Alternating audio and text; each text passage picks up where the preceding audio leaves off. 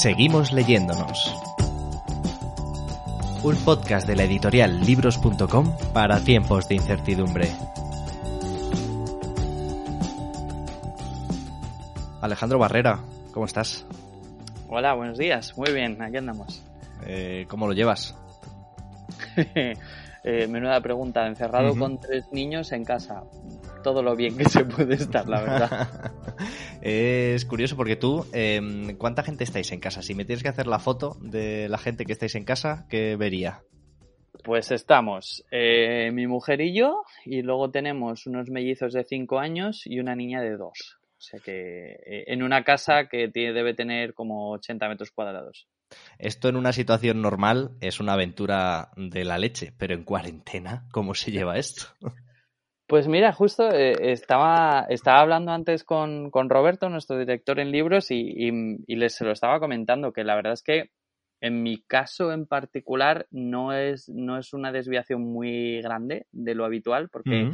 Yo normalmente trabajo desde casa. Eh, mi mujer, en este caso, está ahora, este periodo dejó su empresa hace relativamente poco uh -huh. y está también en casa, con lo cual los dos estando en casa ya, ya lo teníamos. Y luego los niños, pues bueno, es verdad que con, con, siendo cinco, con tres niños, viajar cuando a lo mejor hay un puente o una cosa así, pues no es lo más fácil y suele pasar que en muchas vacaciones nos quedamos por aquí, nos quedamos por Madrid, con lo cual no es demasiado diferente a otras circunstancias que habíamos tenido.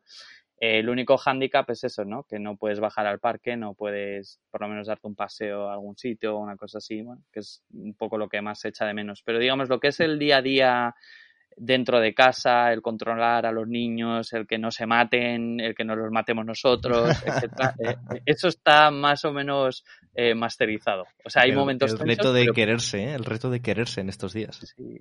No, pero es verdad que, que mi mujer y yo, la verdad es que eso lo llevamos muy bien, ¿eh? Porque hace años ella se quedó en el paro y, y estuvimos un año yo trabajando desde casa y ella en casa buscando trabajo y, y, ya hemos convivido con ellos. Es decir, que no, para nosotros a, a, título personal como pareja no es un problema.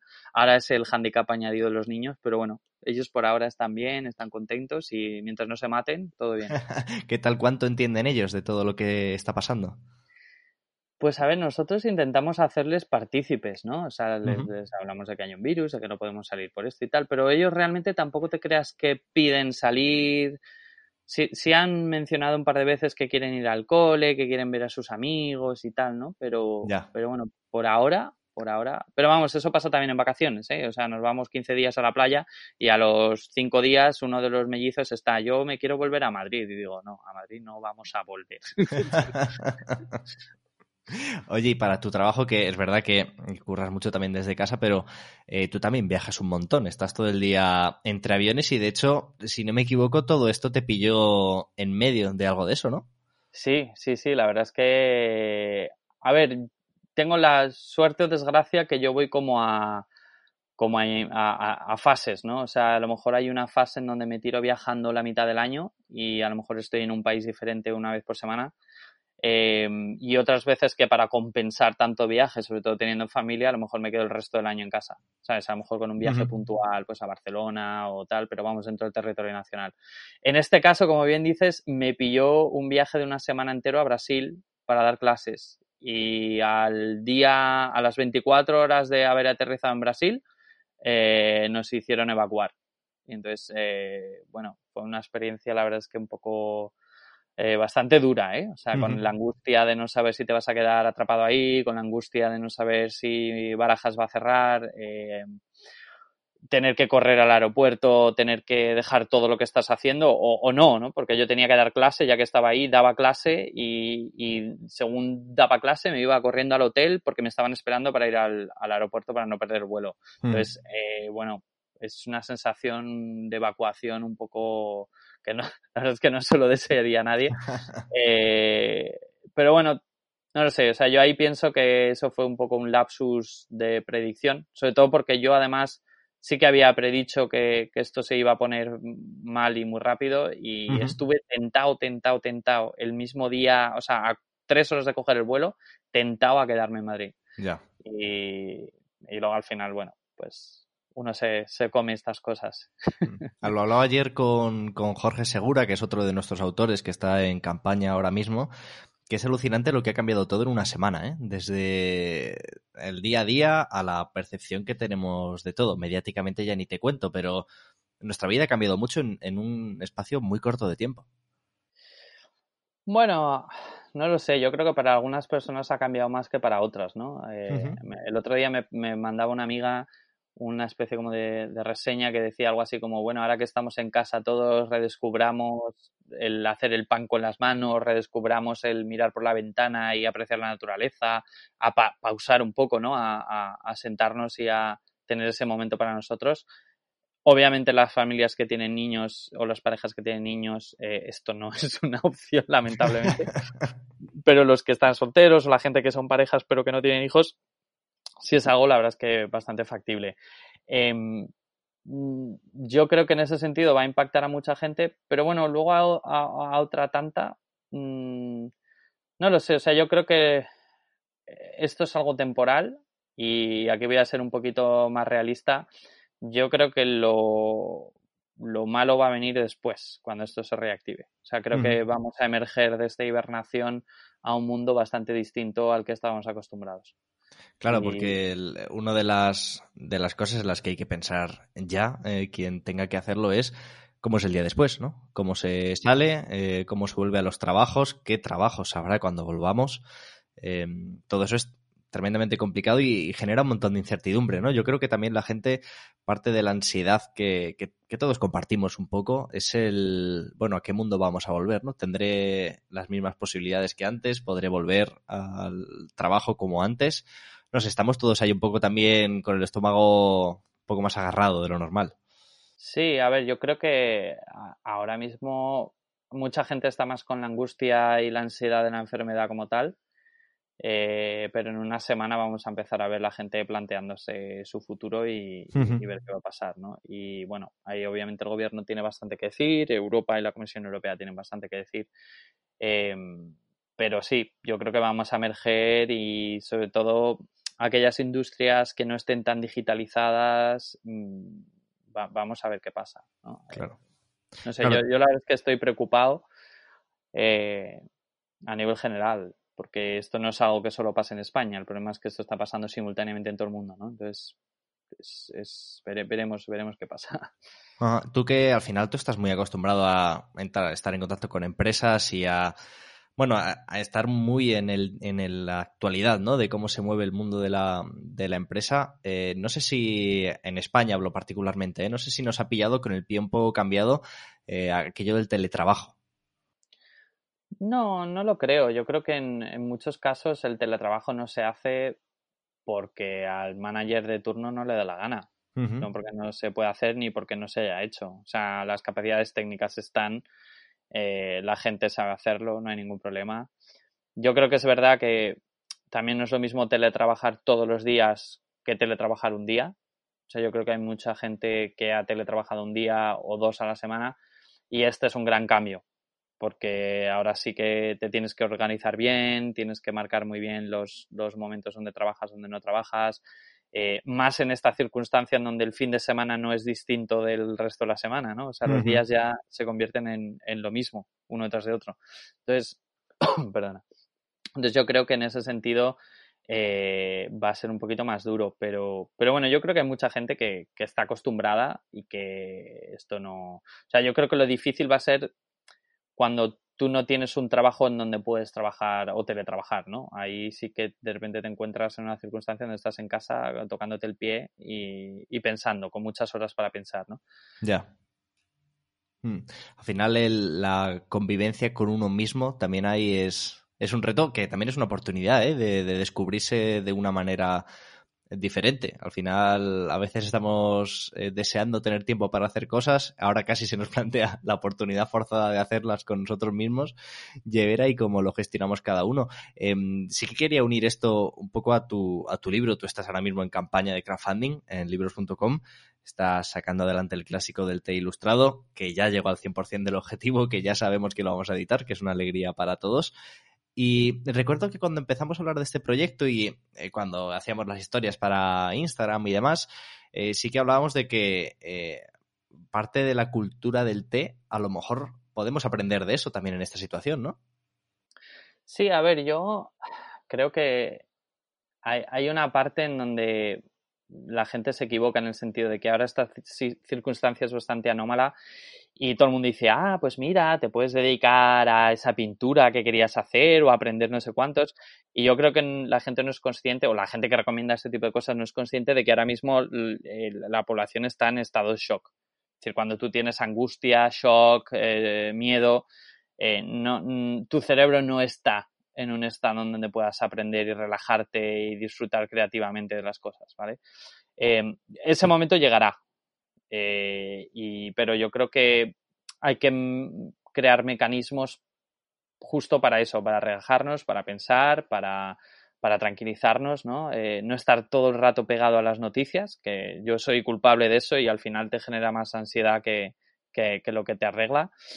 Em, y yo, de hecho, estoy intercalando, ¿no? Yo intercalo en casa, intercalo periodos de té con periodos de lectura para desconectar, para no estar agobiado, ¿no? Y no estar todo el rato encima. Entonces, el té en ese sentido es verdad que, que sí que ayuda mucho porque, bueno, te obliga a sentarte, estar con el té. Yo a veces me, me, tengo que forzar a no estar con el teléfono en la mano mientras estoy haciendo el té, porque esa es la, ahora mismo la, la tentación, ¿no? Ya, la trampa. La trampa de estar con el teléfono en la mano mientras haces el té, sino, oye, mira, siéntate tranquilamente, ponte a hacer tu té, ponte a leer mientras estás haciéndote el té, ¿no? Para, para generar, sobre todo, eso es como, como burbujas, ¿no? Yo lo veo muchas veces como una burbuja. El, el cerebro y la, la, la, mente necesita una burbuja para poder relajarse, para poder desconectar. Uh -huh. eh, a veces es con un libro, a veces es con Netflix o viendo una peli o lo que sea, pero, pero hay, que, hay que generar esos espacios, ¿no? Y el té es una, una buena vía para hacer esto. Ya, al final eh, es, es, bonito, ¿no? Que la literatura también pueda ser eh, un pequeño refugio para estar a salvo de lo que no deja de ser un bombardeo informativo, que es lo que tú decías antes. Yo creo que puede generar esa ansiedad del, bueno, pues del conteo de casos, ¿no? Del conteo de muertos o de la última novedad absoluta de todo lo que está pasando. Eh, yo creo que molaría también un poco hacer de la literatura, que al final es nuestro campo más de actuación, ese sitio seguro, ¿no? Por llamarlo así. Sí, yo creo que es, es una es una forma muy bonita de, de desconectar. A ver, yo creo que es difícil ahora mismo por eso, porque la gente está, está con mucho ansia, con mucha ansiedad, muy, muy centrada en las noticias, en lo que dicen sus vecinos que le han dicho que van a pagar esto, van a cortar esto, lo que sea, ¿no? Eh, entonces yo creo que hay como, como varios pasos, ¿no? El primero es empezar a, poner, a hacer una cuarentena de información. Es decir, no, no cojas uh -huh. el teléfono móvil eh, salvo a la hora de comer o cosas así, ¿no? Eh, o si lo coges, que sea para llamar a tus seres queridos, para hablar con tus padres, para hablar con tu familia, etc. Eh, y luego empezar a crear esos espacios de lectura. Al principio, y, y, y, lo sé por experiencia, lo que va a pasar es que vas a leer cinco páginas de un libro y, y enseguida vas a estar preguntándote, bueno, y o me está vibrando el móvil, o me, me están llamando, o, o, me está entrando información, uh -huh. o ahora hay las noticias, o lo que sea, ¿no? Entonces hay que como que ejercitar ese músculo, ¿no? Y una vez ya que tengas ese músculo, se, se, empieza a convertir en un... Es como el ejercicio físico en casa, ¿no? O sea, claro. se convierte en una rutina, ¿no? Y yo creo que lo, lo, difícil va a ser crear la rutina, pero una vez que se tiene, joder, hay infinitas cosas, ¿no? Yo tengo, yo cada vez que me acuesto, tengo ahí Guerra y Paz de Tolstoy que me mira como diciendo, ahora es un buen momento para leerme. Digo, Lectura no, ligera, no, también te digo, ¿eh? Madre mía. Sí, sí, digo, no lo tengo yo claro, lo tengo claro. Oye, que sé que tú te estás siempre bicheando y viendo cosas que hacen los demás. ¿Qué, ¿Qué ejemplo se te viene a la cabeza de estos días? De cosas inspiradoras que estén haciendo, no sé, otras empresas o particulares o asociaciones. ¿Qué, qué, qué ves por ahí que se mueve y que te haya gustado? Hombre, veo, veo muchísima solidaridad, ¿no? Yo creo que sobre todo la gente se está volcando mucho con, con los que tenemos niños en casa, ¿no? Porque al uh -huh. final es un es un, eh, una carga adicional, carga en el buen sentido, ¿no? Pero, pero al final es verdad que genera muchas tensiones. Eh, y la gente que está ofreciendo, por ejemplo, cursos o educación online o, juegos y entretenimiento para, para, que los niños se vayan entreteniendo y sobre todo dando pautas de rutina, ¿no? De, de pues mira, una hora esto, otra hora esto, otra hora esto, ¿no? Eh, y yo creo que en ese sentido la verdad es que me, me está gustando muchísimo. Bueno, luego obviamente la movilización que estoy viendo de toda la gente en el mundo de la tecnología y de los emprendedores hmm. que se están intentando buscar alternativas para poder ayudar a los sanitarios, para poder eh, activar las cadenas de, suministro, eh, para poder movilizar bienes, para eh, dar espacios para que se puedan usar para, para camas y, para pacientes, la verdad es que es impresionante. ¿no? O sea, yo ah, he, vivido en primera persona, por ejemplo, la Comisión Europea ha movilizado a la gente de innovación y han, han, han abierto un fondo como de 160 millones de euros para invertir en empresas que estén desarrollando temas relacionados con el coronavirus eh, en literalmente en 48 horas. ¿eh? Y es, es curioso, ¿no? Porque también aquí es un buen momento para para ver cómo de ágiles eh, somos eh, las empresas. Hablo en primera persona también porque en, nuestro espacio de actuación intentamos hacer lo que podemos, pero que en general eh, ver cómo podemos reaccionar de rápido ante una cosa así porque precisamente en estos momentos lo que necesitamos es eso, ¿no? una reacción rápida y ver, ver qué podemos hacer lo, lo antes posible cada uno es modo. A veces salir al balcón a aplaudir a una hora determinada también es, también es positivo. Sí, no, la verdad es que yo esta es una de las cosas que, a ver, yo, yo estoy monitorizando todo este tema a nivel mundial y una de las cosas que te llama mucho la atención es el, la capacidad que tiene España de, de, adaptación al cambio y de flexibilidad. Es decir, la velocidad que tenemos los españoles de, de, de adaptarnos a la nueva norma es increíble. O sea, no hay muy pocos países en el mundo que tengan esa capacidad de adaptación y, lo vemos aquí todos los días. O sea, yo creo que en una semana nos va a parecer, no, no voy a decir lo más normal del mundo, pero eh, hay mucha gente que critica, que sale, que está agobiada, que hacemos mucho ruido, dicho de otra forma. ¿no? Nos quejamos mucho, pero aceptamos las cosas muy bien, ¿no? Y nos adaptamos muy bien. Y yo creo que eso es una grandísima virtud en España y deberíamos estar muy orgullosos. La reacción de los sanitarios, la reacción del apoyo ciudadano. Eh, es increíble ver cómo en España, y es particular en Madrid, por ejemplo, con el sistema eh, sanitario a punto de colapsar, no ha terminado de colapsar por toda la gente que se está flexibilizando y que está ayudando a que eso no pase. E, eso en otros países no sucedería. ¿eh? O sea, en, Italia se ha colapsado, en Reino Unido se va a colapsar, en Estados Unidos se va a colapsar. Es decir, vamos a ver situaciones bastante duras. Y yo creo que en España, dentro de la situación crítica en la que estamos, eh, esa capacidad del español para flexibilizar, para adaptarse, nos está permitiendo tener el aire suficiente para mantenernos con la cabeza por encima del agua. ¿eh? Sí, la verdad es que es. Eh, hay una palabra que lo, lo, hablaba con mi compañero de piso, que, también, que también es autor de libros.com. Estoy rodeado en esta, en esta vida. que al final es, es emocionante. Eh, y es, es, una palabra que lo define bien, porque es lo que te digo, cuando, cuando ocurre lo de los aplausos o cuando ves a gente tremendamente generosa aportando lo que puede, lo que sabe y más que eso. Y, y joder, al final es bonito ver que estamos unos al lado de los otros, ¿no? Y lo que tú dices, adaptación, capacidad de resistencia y, y, de estar mentalizados. Esto va para más largo de lo que nos gustaría a todos, eso es seguro. Hmm. Y, y, en eso estamos todos, ¿no? Yo creo, intentando aportar algo a los demás e intentando hacer que esto vaya de la mejor manera posible, porque luego, lo que decíamos antes, luego habrá que volver y habrá que volver a un mundo que será un poquito más complicado de lo que era antes, pero eh, volveremos, que es lo importante. Alex, muchas gracias por este ratito que me has regalado. A ti, un auténtico placer y encantado que estemos desde libros haciendo este tipo de cosas. Por lo menos lo, lo hacemos un poquito más ameno a todo el mundo. Y ya sabes, tú ahora cuando, cuando colguemos una tacita de té, tranquilamente, te, te quedas mirando. El otro día, ayer, de hecho por la tarde, abrí la ventana y no sé quién ponía en Twitter, ¿no? Dice, nunca jamás antes eh, el aire de Madrid se había respirado tan puro y limpio. de verdad, abrí la ventana, saqué la cabeza y estuve respirando y se notaba bosque. Yo lo, que me vino a la cabeza es bosque, es naturaleza, es como, ostras, este, huele a limpio, suena limpio, se oían los pajaritos y digo, joder, qué gusto. Se oían pocos coches, que eso es una maravilla, a ver si podemos aprender un poco de eso también. Eh, oye, si alguien... Si alguien en, una compra express al supermercado, de estas que hay que hacer con mucho cuidado siempre, pero que hay que hacer de vez en cuando, tiene que elegir algún té que llevarse a casa, sé que los de supermercado no son tus favoritos, pero ¿cuál es el adecuado para una circunstancia en la que necesitamos estar calmados? A ver, bueno, eh, lo de la, la, calma casi te lo da más otras hierbas que el té, ¿no? yo siempre comento, lo mismo, ¿no? La, la, gente cuando habla de té, especialmente en España, eh, mete todo, mete todas las infusiones, ¿vale? Y el té es una planta en particular, pero luego tienes distintas infusiones que van muy bien, como la, la tila, etcétera, eh, para, para tranquilizar los nervios y tal, ¿no? El, el té es verdad que no los agita, pero tampoco te los va a calmar, ¿vale? Es decir, hay, una eh, concepción, ¿no? De que el té, porque tiene cafeína, te pone más nervioso. Pero yo siempre digo lo mismo, ¿no? La composición química de la cafeína en el té reacciona con determinadas moléculas que hace que no, no, nos agite, ¿no? Sino que nos mantiene alertas, pero no nos pone nerviosos.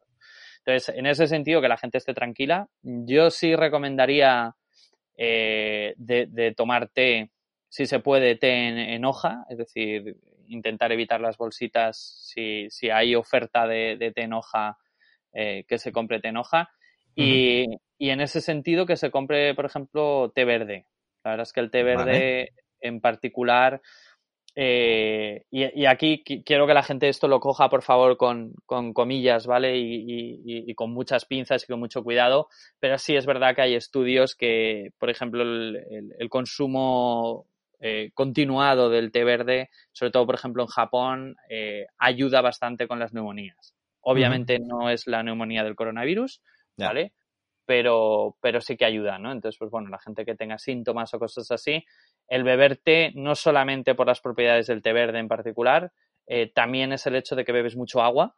Eh, el agua licua, licua la, mucosidad en el cuerpo, también limpia el cuerpo de carga vírica, con lo cual, oye, eh, es una de las cosas que se recomienda mucho y lo que pasa es que la gente lo, lo concibe como, ostras, me tengo que beber tres litros de agua, pero esos tres litros de agua pueden ser litro y medio de té.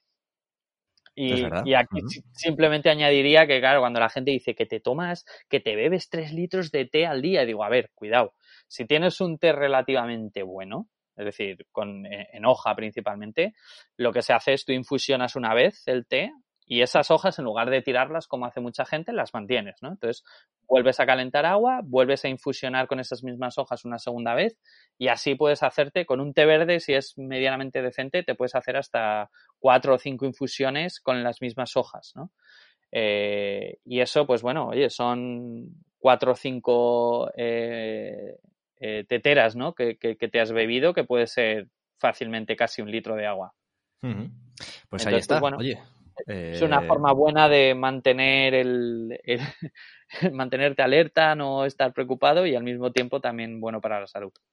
Y eh, te digo, oportunidad de descubrimiento, que a lo mejor hay quien desechaba el té en su vida diaria y ahora tiene la oportunidad de probarlo. Y a lo mejor se nos engancha alguno también, ¿eh?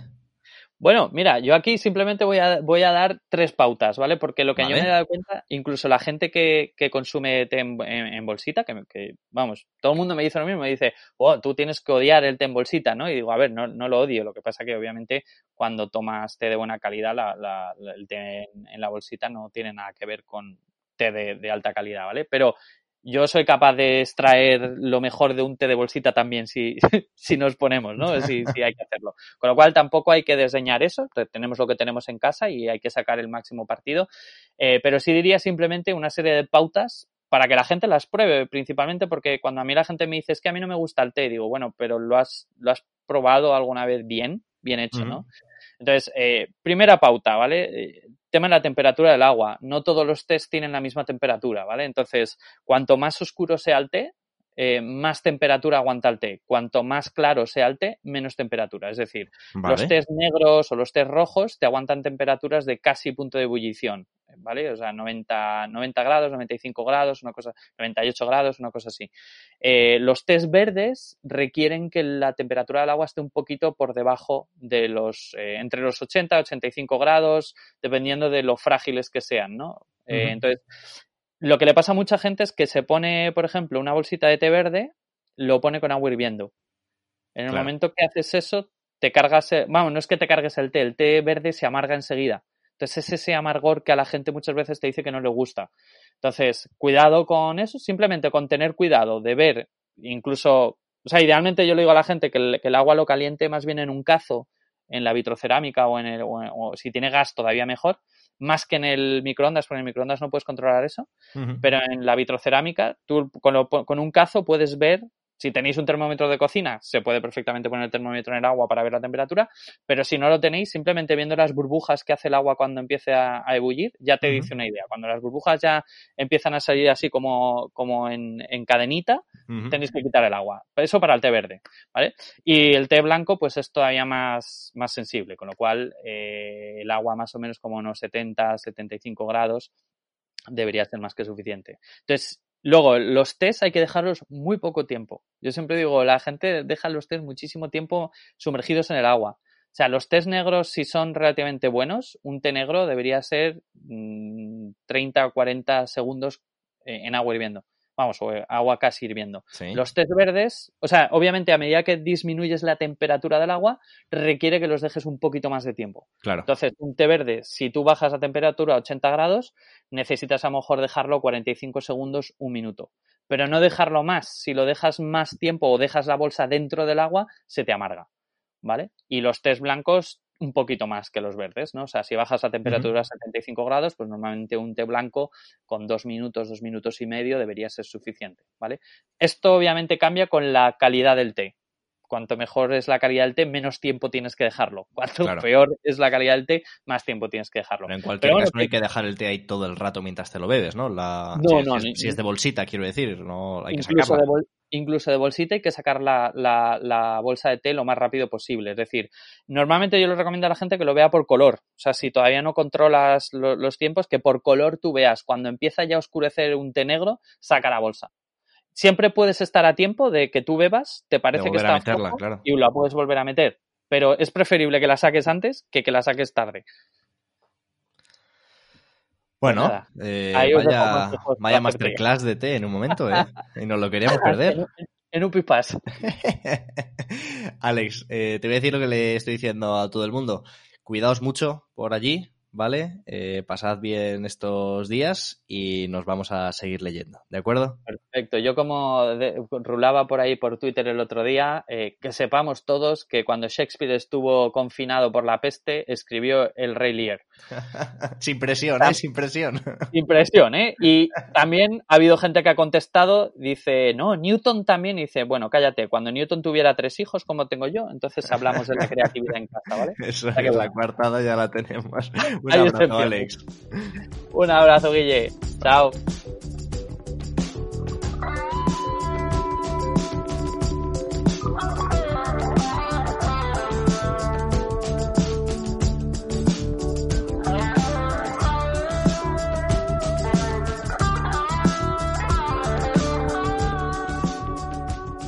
Patricia Álvarez Casal es nuestra editora y la responsable de que todos nuestros libros lleguen a buen puerto y de tener la paciencia infinita de gestionar mil historias diferentes y que todas y que todas salgan bien. Hola Patricia, ¿cómo estás? Hola Guillermo, pues en casa. Sí, ¿no? Menuda novedad. no, muy Además, eh, por allí en medio de una mudanza, ¿cómo os encontráis? ¿Qué tal estáis? Pues bien, bueno, en realidad la cuarentena en parte a mí me viene bien porque eso ha coincidido con una mudanza y una obra, eh, entonces estoy bastante entretenida en general. Puedes distraerte, ¿no? Que es uno de los peligros de estar así aislado, el aburrimiento. Sí, sí, de hecho 15 días para mí son pocos. O sea que... Hombre, pero no digas eso tampoco, que estamos deseando salir todos a la calle. Claro, claro. O sea, sí, yo lo entiendo, pero la realidad es que, o sea, yo la llevo bien por eso, porque justo coincide, vamos, de hecho me mudé el, sábado. El sábado, que justo fue cuando empezó la cuarentena. y, o sea, tuve que ir corriendo a comprar la lavadora a última hora el viernes, el viernes a las 9 de la noche. Pero bueno, bien, todo solucionado. Tengo lo básico para sobrevivir y ya. Tú tienes a tu familia lejos, ¿no? ¿Cómo están? Pues bien, bueno, complicado. Mi familia está en Galicia y mm, al principio de todo complicado porque cuando eh, cuando aquí en Madrid las cosas estaban más complicadas, cuando estás en la distancia se perciben las cosas como mucho más peligrosas o no. Entonces, eh, cuando estábamos nosotros aquí empezando, mi, familia estaba muy preocupada en general por mí, que supongo que es lo que habrá pasado en realidad a muchas otras familias de chicos que están estudiando en las universidades o cosas así. Claro. Y, y, eso. Y ahora que les ha llegado ya a ellos también, pues bueno, bien, lo llevan, lo llevan bien son gallegos, entonces están acostumbrados a estar en casa también. O sea que, por esa parte. y, oye, ¿tu curro qué tal? ¿Cómo lo llevas? Eh, ¿Cómo es editar libros así en la distancia? Pues bueno, en realidad a mí no me cambia demasiado el tipo de trabajo que hago. Eh, a ver, hombre, sí que, sí que cambia, ¿no? La, pues, las, ya, las reuniones, en vez de ser presenciales, pues son por videollamada, pero vamos, sin ningún tipo de problema. O sea que hasta que se me acaben los datos, porque no tengo internet. bueno, me ha dado tiempo no internet. Pero bueno, eh, eso por un lado sí que cambia, pero vamos, eh, las reuniones son exactamente igual de productivas, o sea que por ahí no pasa nada. El único inconveniente es eso, que los proyectos se tienen que parar antes de mandar a imprenta, porque la realidad es que no podemos ni mandar imprenta, ni recibir libros, ni pedir pruebas de imprenta, porque no hay nadie en la oficina para recoger los libros y tampoco mm. las imprentas están trabajando. Claro, o sea, al final la, la, parte más física de nuestro trabajo, pues por un lado está parada porque pues, muchas imprentas están paradas por razones evidentes. Tampoco parece la mejor idea tener a mensajeros llevando libros de un lado para otro, ¿no? Que también es algo que, tenemos que intentar aplicarnos. Pero en realidad lo, bonito es que la, la otra parte, el contacto con los autores y el poder seguir avanzando en la edición, con sus dificultades, pero se puede seguir haciendo, ¿no? Aunque, aunque vayamos a notar un bache, que seguro que sí.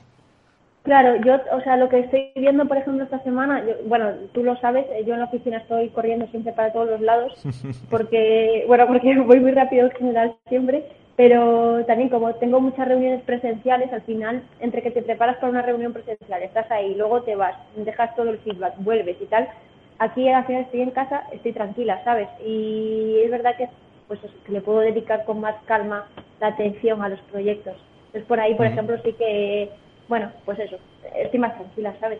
Eso está bien. Ya. Oye, recomiéndame algo que hayas visto por ahí, que sé que estos días estás eh, muy atenta a artistas y a museos que hacen cosas interesantes. Eh, dime alguna cosa que te haya llamado la atención de gente que te haya inspirado. Pues mira, eh, bueno, el Prado que ya lo estaba ya lo estaba haciendo, pero bueno, ahora supongo que lo ha intensificado la actividad que, que hace en redes sociales. Está haciendo visitas guiadas por el Prado a través de Instagram que me flipan.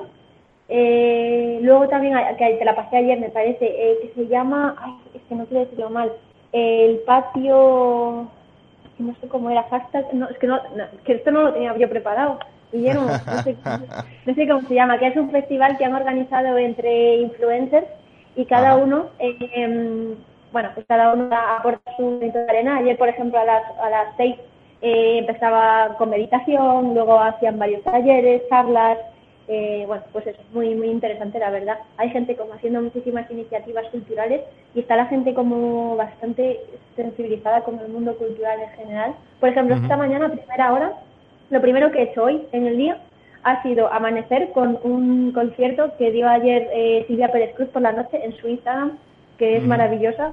Y pues mira, hoy he amanecido mejor, la verdad, gracias a ella. Mira, te rescato esa, esa duda. Patio de Vecinas Fest se llama. Eso es, muchísimas gracias. Que hay un montón de, que hay un montón de cosas. Es, es bonito eso, ¿no? Ver cómo también el arte y la cultura se ponen ahora eh, más al servicio que nunca de la gente. Es, guay eso, la verdad, es bastante, bastante chulo. Oye, y mm, recomiéndame un libro, un libro que no sea nuestro para pasar una cuarentena. ¿Qué te, qué te leerías tú en estos días? ¿Qué me leería yo? Mm, tengo todos mis libros en cajas. Mm, pues mira, es que ahora mismo no estoy con ninguno, por esa misma razón. Eh, pero uno que tengo ganas de volver a, leerme, eh, no sé, supongo que porque también es muy sensible y bueno, pues ahora estamos como en un momento más sensibles todos, que es el de Persepolis, la novela gráfica de Persepolis, que me flipa, de vez en cuando la vuelvo a releer, igual que el Principito, ese tipo de libros que, que vuelves a leer y que te hace sentir bien, pues eh, Persepolis. Y bueno, y además... todo el mundo lo habrá leído en realidad, pero bueno, siempre está bien volver Bueno, pero siempre está bien, eso te iba a decir, que es, que es un libro al que volver porque casi que siempre puedes aprender algo nuevo. Del eh, Persepolis edita Norma Editorial en España, así que eh, ya sea digital o si lo tenéis por casa es un buen momento para recuperarlo. Oye, Patricia, pues muchas gracias por contarme mm, cómo lo estás llevando estos días. Muchas gracias a ti, hombre. La verdad es que ha sido una sesión de psicólogo. bueno, también estamos un poco para eso, ¿no? Para hacernos compañía unos a otros. Que cuidarse en estos días creo que es mm, lo mejor que podemos hacer. Pues, pues cuídate mucho. Patricia, nos seguimos hablando, ¿vale? Muy bien. Venga, un beso. Chao.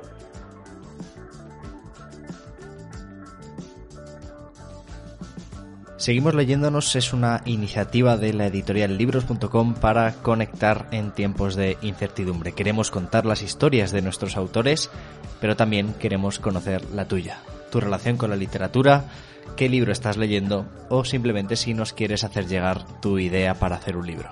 Puedes encontrarnos en nuestras redes sociales en arroba libroscom y ya lo sabes, en nuestra página web libros.com. Gracias por creer en la cultura y seguimos leyéndonos.